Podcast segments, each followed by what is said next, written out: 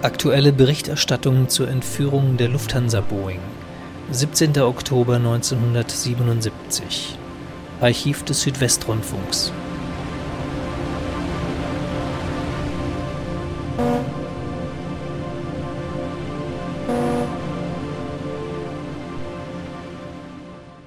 Es ist 19.30 Uhr, Südwestfunk Baden-Baden, erstes Programm. Meine Damen und Herren, wir berichten jetzt über die Ermittlung in den Entführungsfällen Hans-Martin Schleier und der Lufthansa-Maschine. Redakteure am Mikrofon Ursula Schaffeld und Bernhard Herrmann. Wir berichten über die Entwicklung, so gut wir das können. Und diese Möglichkeiten sind bei uns heute Abend sehr gering, weil wie Sie wissen, die Nachrichtenverbindungen nach Mogadischu auch sehr schlecht sind. Ich möchte noch eines sagen. Entgegen einer ursprünglichen Programmankündigung, die Sie vielleicht den ganzen Tag gehört haben, haben wir die Sendung, Sendereihe Meinung gegen Meinung ausfallen lassen.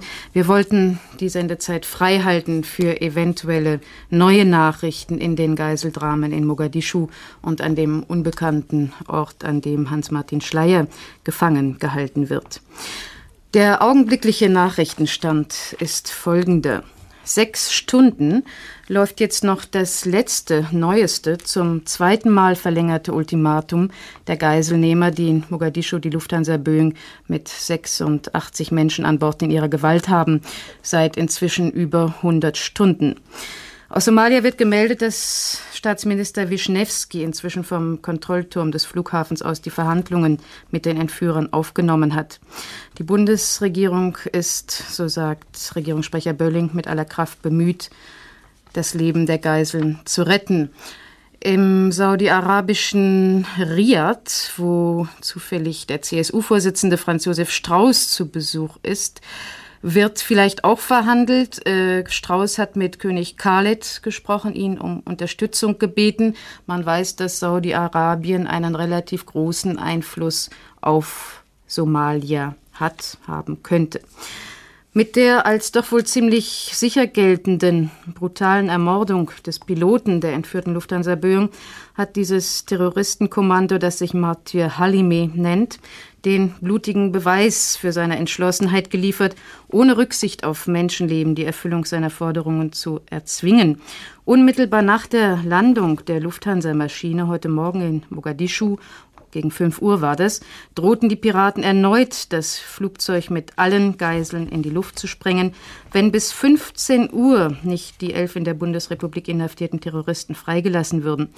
Dieses Frist verstrich ebenso wie ein auf 15.30 Uhr verlängertes Ultimatum, ohne dass die Entführer ihre Drohung wahrmachten. In der somalischen Hauptstadt bemüht sich unterdessen ein Krisenstab aus Mitgliedern der Regierung und deutschen Diplomaten um die Rettung der Geiseln. Der somalische Informationsminister Salat erklärte in einer Pressekonferenz auf dem Flughafen, die Regierung habe ein Verhandlungsteam für die Kontaktaufnahme mit den Luftpiraten zusammengestellt, dem auch der Geschäftsträger der Bundesrepublik in Somalia, Michael Libal, angehöre. Inzwischen wissen wir ja auch, dass Staatsminister Wischnewski in Mogadischu eingetroffen ist. Wischnewski hat unmittelbar nach seiner Ankunft telefonisch Bundeskanzler Helmut Schmidt über die neueste Entwicklung dort auf dem Flughafen informiert. Schmidt hatte zuvor in einem langen, einstündigen Telefongespräch mit dem somalischen Staatschef Bar ausführlich die Ziele und die Gefährlichkeit der elf Terroristen dargelegt, die ja frei gepresst werden sollen. Diese Nachricht erstaunt mich eigentlich ein bisschen, denn es war ja schon mit der somalischen Regierung Kontakt darüber aufgenommen worden, ob denn wohl Somalia diese elf Terroristen aufnehmen wollte.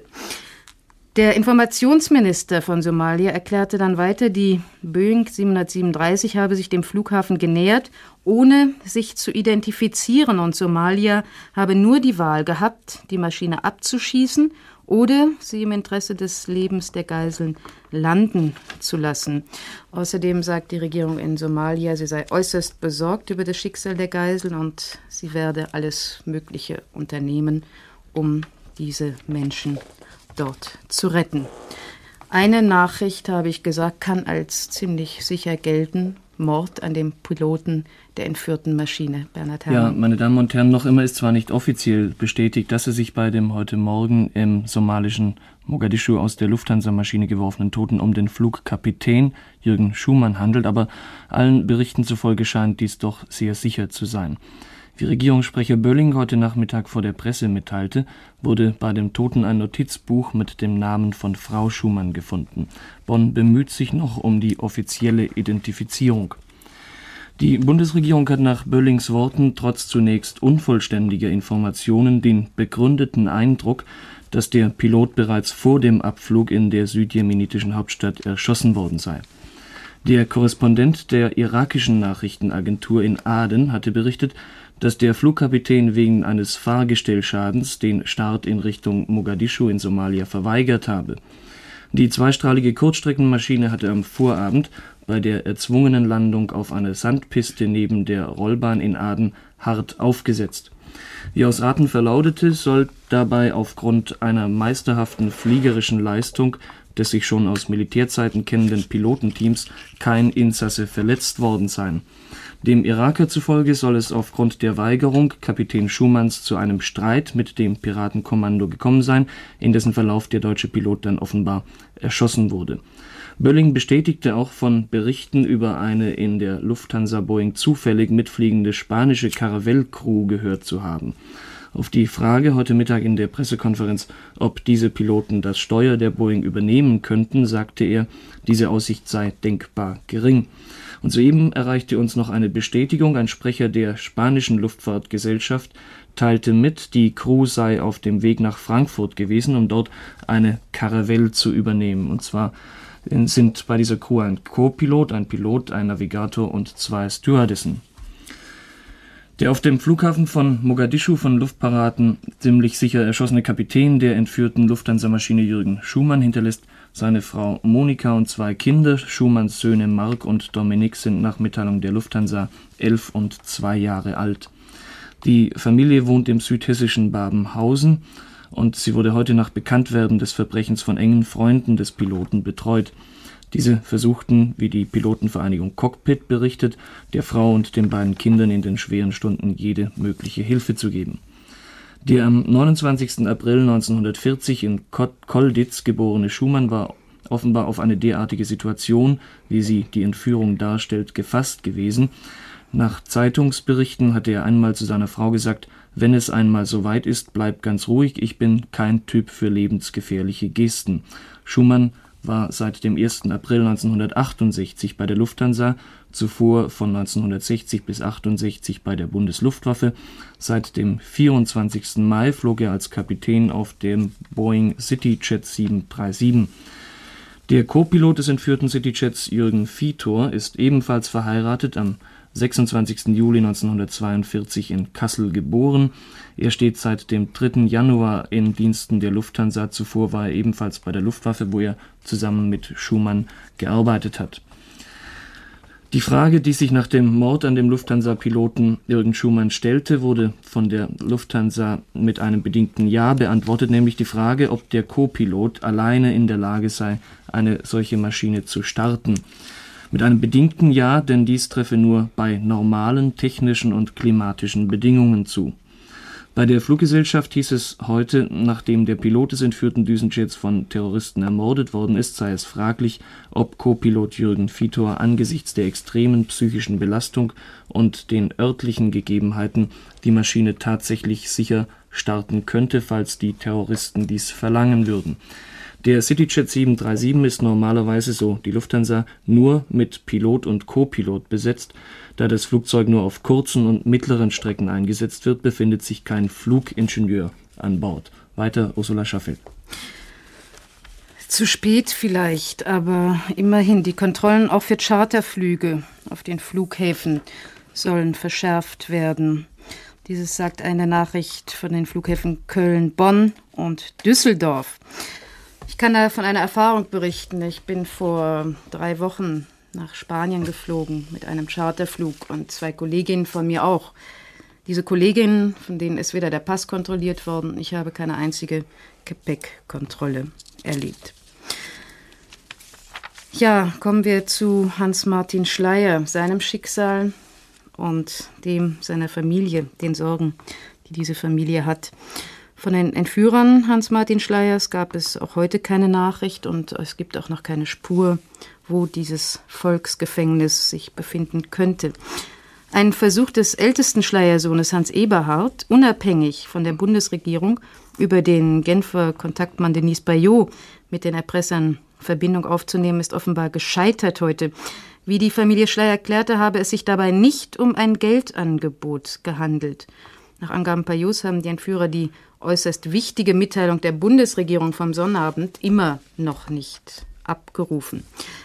In ihrer ganzen Verzweiflung hat die Familie Schleier noch einen weiteren Schritt an die Öffentlichkeit getan. Sie hat sich, sie wird sich morgen in einem Appell an die Entführer wenden, der in der Bildzeitung erscheint. In diesem Appell unterrichtet die Familie die Entführer, sie sei bereit, Forderungen im Rahmen ihrer Möglichkeiten zu erfüllen. Und sie hoffe, die Familie Schleier hoffe, dass die Entführer mit ihr Kontakt suchen würden. Ich darf Ihnen diesen Appell der Familie Schleier im Wortlaut zitieren. Nach Ablauf des Ultimatums vom 16.10. hat sich meine Familie dazu entschlossen, über den Genfer Anwalt Payot den unmittelbaren Kontakt zu den Entführern zu suchen.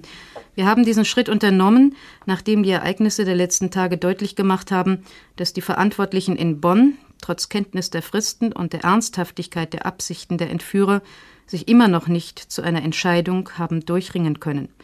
Meine Familie ist verpflichtet, sämtliche ihr zur Verfügung stehenden Mittel zur Rettung des gefährdeten Lebens auszuschöpfen.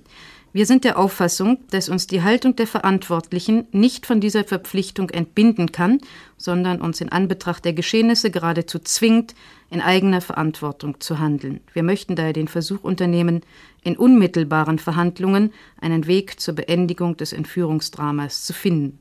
Die Entführer müssen wissen, dass wir bereit sind, Forderungen im Rahmen unserer Möglichkeiten zu erfüllen. Aus diesem Grund haben wir dazu aufgefordert, sich mit uns in Verbindung zu setzen. Es bleibt uns die Hoffnung, dass diese Bemühungen nicht vergeblich sein werden. Der zweitälteste Sohn des entführten Hans-Martin Schleier, Arndt Schleier, 28 ist er, hat die Informationspolitik der Bundesregierung gegenüber seiner Familie scharf kritisiert heute.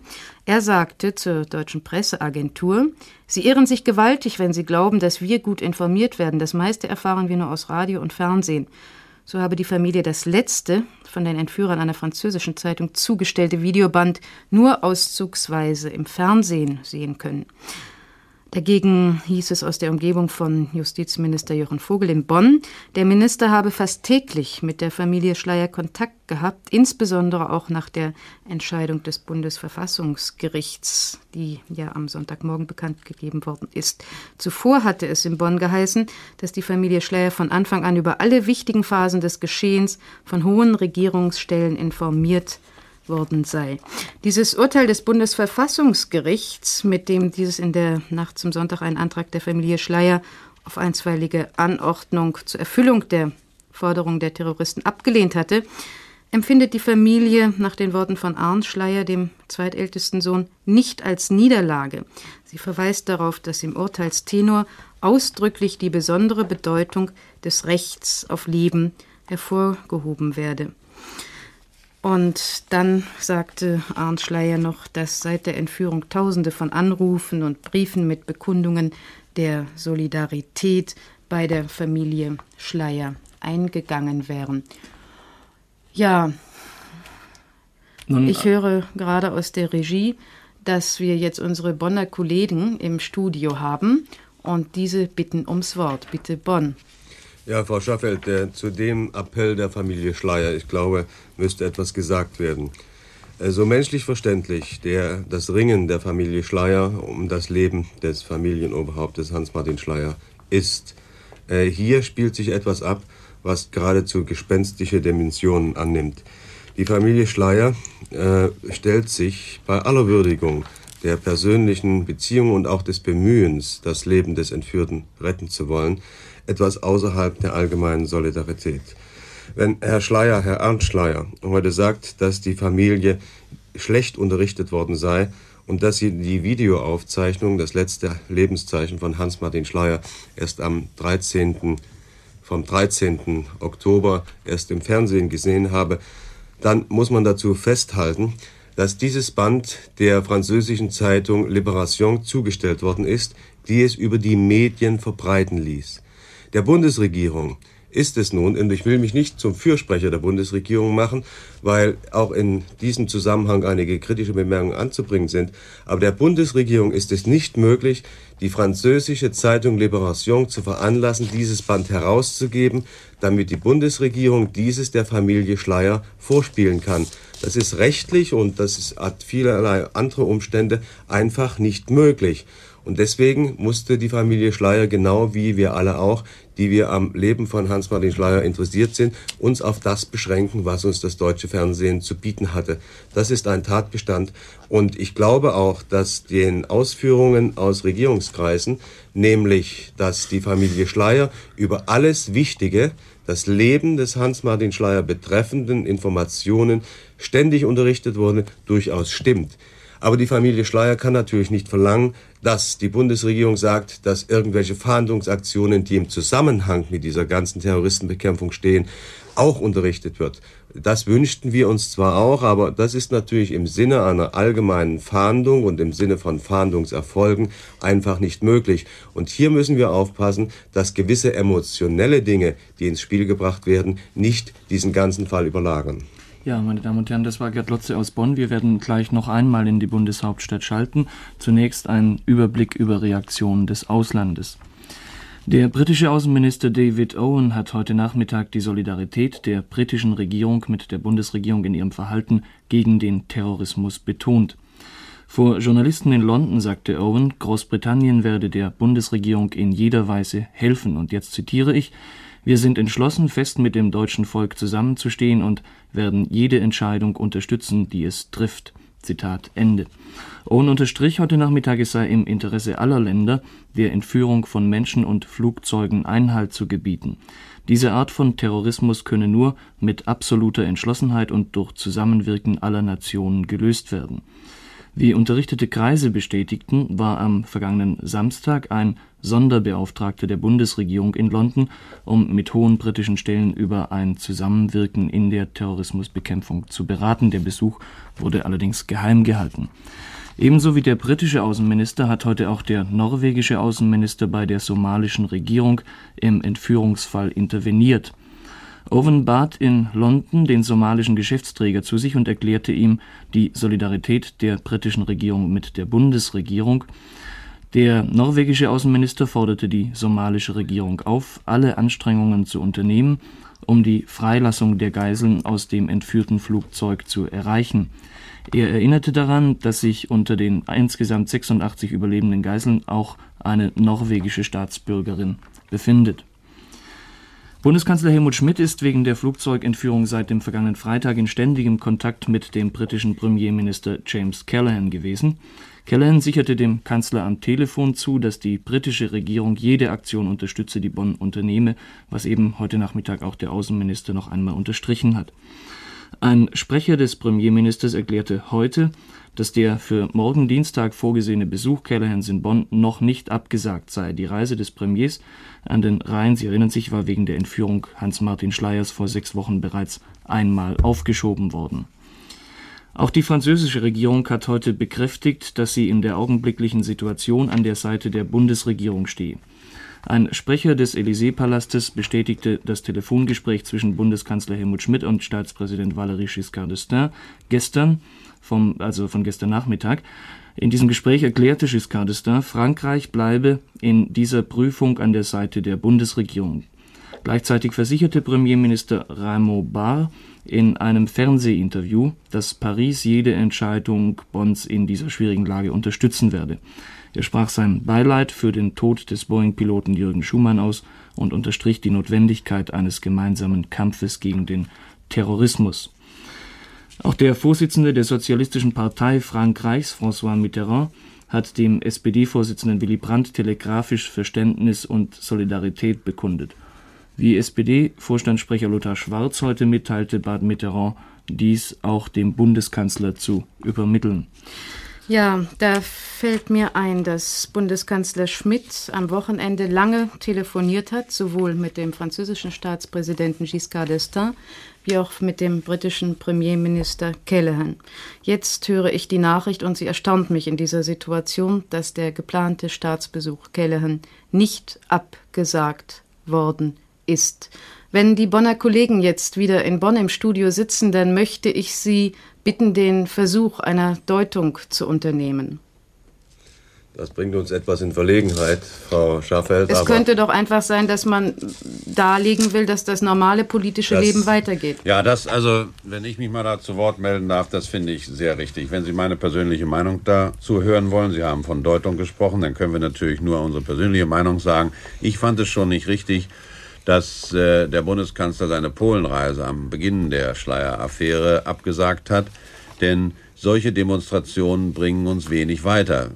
Ich war ja dieser Tage mit äh, der Begleitung von Außenminister Genscher in China. Da stellte sich ja am letzten Freitag auch die Frage, die Reise vorzeitig abbrechen und zurückkehren nach Bonn oder die Reise fortsetzen. Genscher entschloss sich, die Reise fortzusetzen und es hat den Fall in keiner Weise behindert oder beziehungsweise hat nicht, äh, hätte die vorzeitige Rückkehr des Außenministers in keiner Weise den Fall an sich gefördert oder verbessert.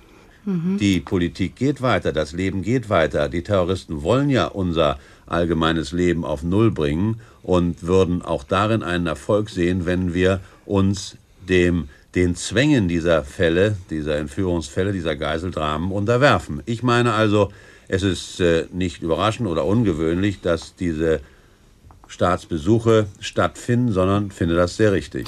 Ich möchte noch hinzufügen, Fräulein Schaffeld, dass es eigentlich nichts Ungewöhnliches ist, wenn solche Staatsbesuche weitergehen. Denn für andere Länder gilt ja mehr als für uns, dass äh, die von dem Geschehen, was uns hier in unserer ganzen Nation bedrückt, dass sie eigentlich von dem weniger betroffen sind, auch wenn sie uns Beileidstelegramme schicken, wenn sie sagen, ihr habt unsere volle Sympathie. Dennoch ist das Erlebnis der Bürger dort ein anderes als bei uns. Und nun kann man nicht den ganzen politischen Fahrplan durcheinander bringen, indem man sagt, wir machen keinen Staatsbesuch. Und Callahan hat meines Wissens ja schon jetzt den zweiten Anlauf unternommen. Frau Schaffeld, Sie können die ganze Geschichte in eine äh, Sphäre transponieren, wenn Sie sich zum Beispiel mal vorstellen, es würde ein australisches Flugzeug nach Neuseeland oder nach Haiti hm. entführt werden. Äh, welchen Beteiligungsgrad hätten wir von uns und unserer Bevölkerung zu erwarten? Das, glaube ich, reduziert das so ein bisschen auf diese Sphäre, wo Ausländer unseren Fall, den wir gerade durchstehen müssen, beurteilen können. Plus, ja, es hat Nachrichten gegeben, dass äh, kurz vor dem Wochenende in Frankreich auf gewissen Wasserstraßen gesucht worden ist und es gab Vermutungen, dass Hans-Martin Schleyer sich in einem Gefängnis auf einem Schiff befinden könnte. Aber dieses alles sind Spekulationen und wir wollen auch gar nicht weiter darüber reden. Wir wollen hier niemanden ins Handwerk fuschen und niemandem das Leben schwerer machen, als er es in Bonn sowieso im Moment schon hat. Ja, ich Sie, glaube, dieses Thema sollten wir irgendwie zurückstellen oder äh, ausklammern. Äh, es war für Sie heute ein harter Tag. Ich glaube, Bundeskanzler Schmidt steht vor der allerschlimmsten Entscheidung, die man sich überhaupt vorstellen kann. Äh, wie ist das? Austausch, Austausch oder, nicht? oder nicht? Hat sich da eine Entwicklung zu irgendeiner Entscheidungsseite hin ergeben heute im Laufe des Tages? Nein, Frau Schaffeld, äh, es geht auch gar nicht um eine Entscheidung in der Frage Austausch oder nicht. Die Bewältigung der Geiseldramen durch Erfüllung der Forderung der Terroristen, also schlichtweg Austausch der in Stammheim und anderen Gefängnissen der Bundesrepublik einsitzenden Kernmannschaft der Terroristen, wird als theoretisches Denkmodell natürlich in das Kalkül einbezogen, wurde und wird, aber niemand glaubt ernsthaft daran, dass ein Austausch eine Lösung des Problems ist. Ich hörte heute von einem Regierungsmitglied, der sagte, wieso ist immer von Austausch die Rede? Über eine Entscheidung über den Austausch ist nie die Rede gewesen.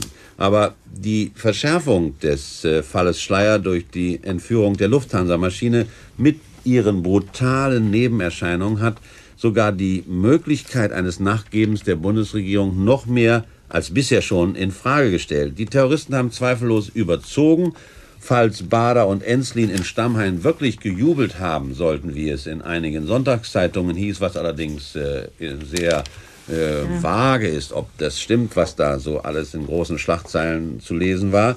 Also als sie gejubelt haben sollen, als sie von der Lufthansa-Entführung hörten, haben sie vermutlich zu früh gejubelt, denn niemand weiß zur Stunde zwar, ob die Bundesregierung standhaft bleibt, wenn auf sie ein moralischer Druck ausgeübt wird, wenn nicht nur die Familie Schleier mit ihren vielfältigen Mitteln und Möglichkeiten Druck auf Bonn ausübt, sondern die hilfloseren Angehörigen der Flugzeuginsassen an die Gefühle appellieren, dann, wie gesagt, wird es für die Verantwortlichen in der Regierung sehr schwer, hart zu bleiben. Aber wir haben heute mit Aufmerksamkeit hier in Bonn die Bemerkung von Staatssekretär Bölling registriert, dass das Entweichen der freigepressten japanischen Terroristen, die vor einigen Wochen mit Lösegeld in Algier Aufnahme gefunden hatten, vermutlich nur wieder neue terroristische Aktionen nach sich ziehen wird.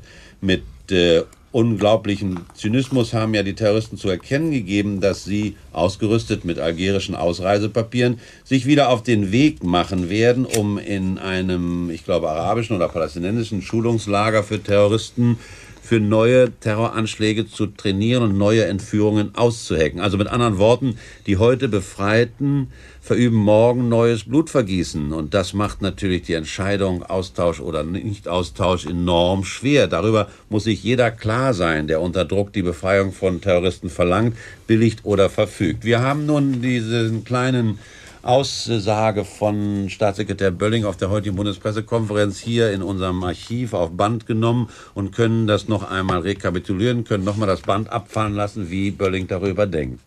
Sollte diese Darstellung aber zutreffen, so beweist sie, wie unrealistisch die Erwartung ist, dass Terroristen dort bleiben, wohin sie sich zunächst begeben. Nach kurzen so illustriert diese Nachricht, kehren sie zu dem blutigen Geschäft des Terrors wieder zurück. Ja, vielleicht noch ein Nachsatz zu diesem Originalton von Bölling heute auf der Pressekonferenz.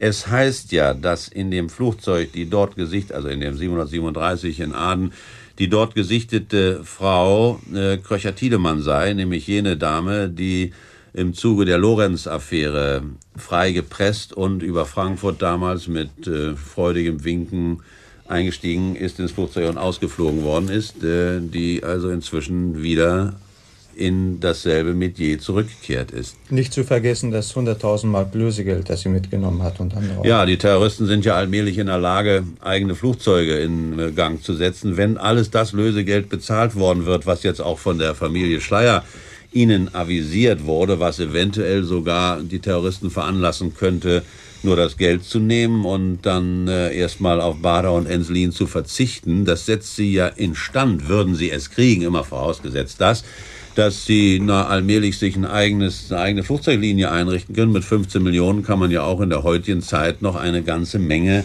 auf die Beine stellen. Deshalb glaube ich, die einzige Lösung dieses Falles ist die sogenannte harte Lösung, wobei äh, Regierungssprecher Bölling heute gesagt hat, eine militärische Lösung des Falles sei nie in Betracht gezogen worden und niemals hätte jemand zu irgendeinem Zeitpunkt daran gedacht, eine militärische Lösung dieses Falles erreichen zu wollen. Aber die Tatsache, dass das äh, Bundeskriminalamt, der große Krisenstab, bereits schon als die Maschine auf dem Wege von Rom nach Zypern war, eine Maschine in Gang gesetzt hat mit sieben Spezialisten, Antiterrorspezialisten des Bundeskriminalamtes und einer Truppe von 27 äh, Angehörigen der GSG 9 Einheit, also der Spezialterrorbekämpfungseinheit des Bundesgrenzschutzes, lässt ja darauf schließen, dass die Bundesregierung nach außen zwar immer gesagt hat, wir wollen verhandeln und wir könnten einen Austausch in Erwägung ziehen.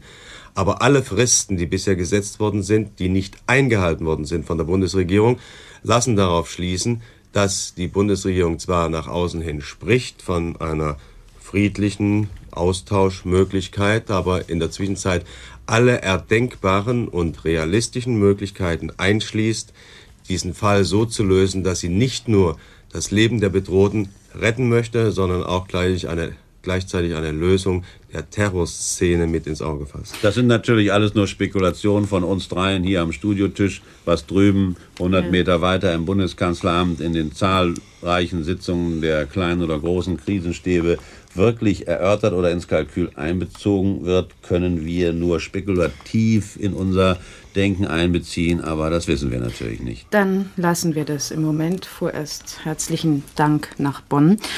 Und Krisenstäbe gibt es ja auch bei der Lufthansa, sehr wichtig, Bernhard Herrmann. Ja, in Frankfurt tagt natürlich auch in Permanenz ein Krisenstab und der Korrespondent der deutschen Presseagentur Wilfried Wilutzki sandte uns den folgenden Bericht.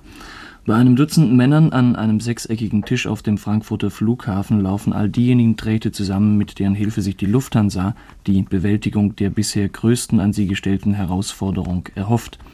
In dem etwa 70 Quadratmeter großen Raum gleich neben der Verkehrsleitung im ersten Stock der Lufthansa-Basis herrscht unentwegte Betriebsamkeit. Telefone klingeln, Stimmen schwirren, Fernsehschirme flimmern, Tonbänder laufen und Funkgeräte rauschen. Ein ständiges Kommen und Gehen zeugt von einem ununterbrochenen Informationsfluss.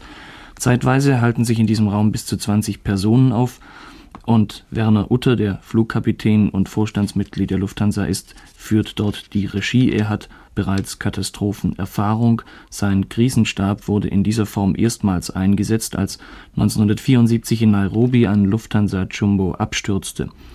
Mehrere Entführungen erzwangen seitdem drei weitere Einsätze, sodass die Krisenmanager nunmehr zum vierten Mal ihre Aufgabe wahrnehmen müssen. Zu den Männern gehören Verkehrsleiter, Techniker, Piloten und Lufthansa-Vorstandsmitglieder. Sie wechseln sich in unregelmäßigen Abständen ab. Mehr als drei Stunden Schlaf hat hier keiner, sagte der Direktor für Öffentlichkeitsarbeit. Seit das Krisenzentrum heute Morgen Telefonkontakt zum Flughafen im somalischen Mogadischu bekam, ist der Raum auch für Journalisten wieder gesperrt, denn wir müssen hier konzentriert arbeiten können, so hieß es, und damit wurden alle Besucherwünsche konsequent abgeblockt. Auch die Pilotenvereinigungen haben sich nach dem Mord an dem Lufthansa-Kapitän zu den Vorfällen geäußert, zu Wort gemeldet. Die Pilotenvereinigung Cockpit hat heute an die somalische Regierung appelliert, das entführte Flugzeug keinesfalls mit nur einem Piloten zum Start zu zwingen. Außerdem fordert die Vereinigung in einem in Frankfurt veröffentlichten Telegramm an die Bundesregierung, keine Aktionen gegen das Flugzeug ohne die Zustimmung der Piloten zu unternehmen. Die Organisation erwägt in Übereinstimmung mit dem Weltpilotenverband zu einem weltweit befristeten Streik der Cockpit, des Cockpitpersonals aufzurufen und bei den Piloten gibt es auch Überlegungen, wie eine drastische Reduzierung des zulässigen Handgepäcks zu erreichen sei. Sie betonten, sie hätten von Beginn der Entführung an alle ihnen zur Verfügung stehenden Mittel ausgeschöpft, das Leben der Passagiere und der Besatzung zu erhalten. Ein Zitat Wir haben eindringlich an die betreffenden Regierungen, die Lufthansa und die Bundesregierung appelliert, mit allen Mitteln das Leben der Geiseln zu schützen. Ebenfalls zu Wort gemeldet hat sich der italienische Pilotenverband. Er hat heute protestiert, und zwar scharf protestiert gegen die Zitat verbrecherische Missachtung der elementarsten Menschenrechte bei dem feigen Attentat gegen die Lufthansa-Maschine und die Ermordung ihres Piloten. Der Verband forderte die römische Regierung auf, sofort die Vorbeugungsmaßnahmen gegen Luftpiraterie auf allen italienischen Flugplätzen zu verstärken.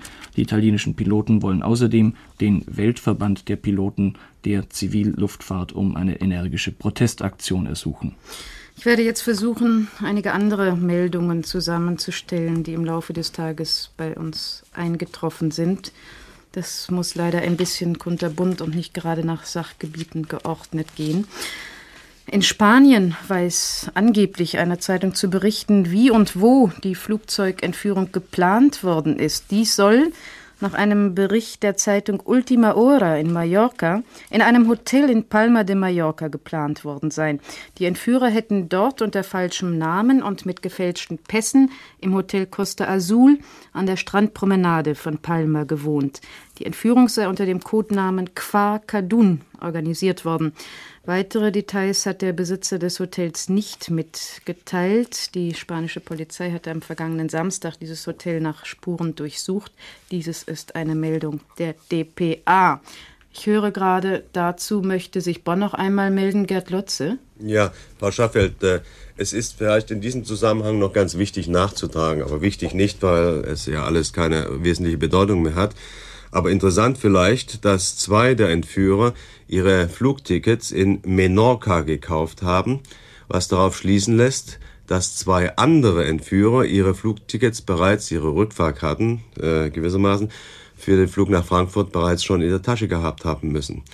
Äh, wie das zusammengehangen hat, das weiß man nicht genau. Der Staatssekretär Bölling hat heute Nachmittag in der Pressekonferenz auch gesagt, es gibt darüber Erkenntnisse, aber er wolle sich im Verlauf dieser Pressekonferenz dazu nicht äußern.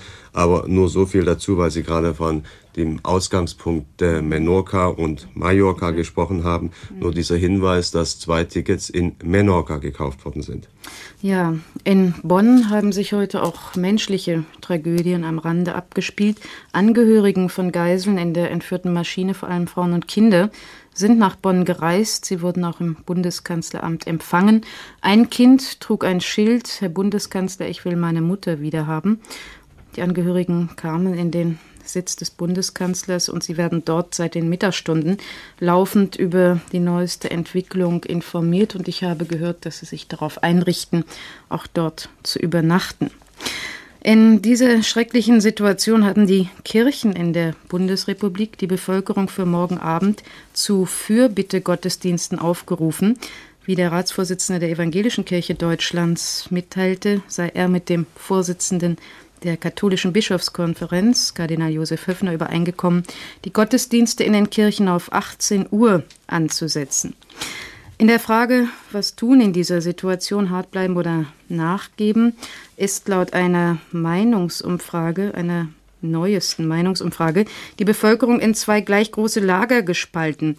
42 Prozent entschieden sich in einer Allensbach-Umfrage, die der Sternenauftrag gegeben hat, den Forderungen der Terroristen nachzugeben und die Häftlinge freizulassen. Dieselbe Zahl der Befragten ist allerdings für hart bleiben und damit möglicherweise den Tod der Flugzeuginsassen und den Tod von Hans-Martin Schleier. 16 Prozent der Befragten waren unentschieden oder gaben keine Antwort. Unvorstellbar ist für mich die psychische und physische Belastung der Geiseln in der Maschine. Der Psychoanalytiker Professor Mitscherlich in Frankfurt glaubt, dass es vielleicht den Kindern an Bord noch am besten gehe, da Kinder in der Regel in einem höheren Maß anpassungsfähig seien. Im äh, Lufthansa-Jet herrscht nach Auskunft des Professor Fröhlich von der Mainzer Universität wahrscheinlich eine schicksalergebende, eine resignierende Stimmung, nachdem die Passagiere wahrscheinlich zu Beginn der nun vier Tage langen Odyssee verschiedene Phasen der, Phasen der physischen Abwehr, der psychischen Abwehr, Aggression, Irritiertheit, Angst und Hektik durchlaufen hätten, könnte man jetzt vielleicht von einer völligen Resignation bei den Passagieren ausgehen.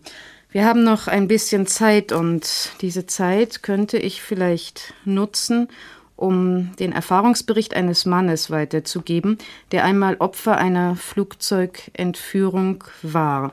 Es ist der dpa-Korrespondent Herbert Bögel, der am 21. und 22. Februar 1972 in dem Lufthansa-Jumbo war, der auf dem Flug von Japan nach Frankfurt von fünf arabischen Terroristen ebenfalls nach Aden entführt worden ist.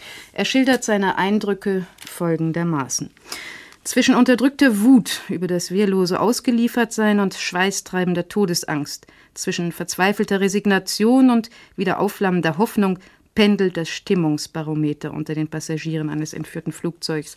Revolver und Handgranaten in den Händen der Gangster, Plastiksprengsätze mit Seilen verbunden an den Türen, so dass das gewaltsame Öffnen von außen die Ex Explosion der Maschine bedeutet, lähmen. Jede Initiative, führen jeden, der eine solche Situation noch mit Vernunft überschauen kann, die Aussichtslosigkeit seiner Lage nur allzu deutlich vor Augen.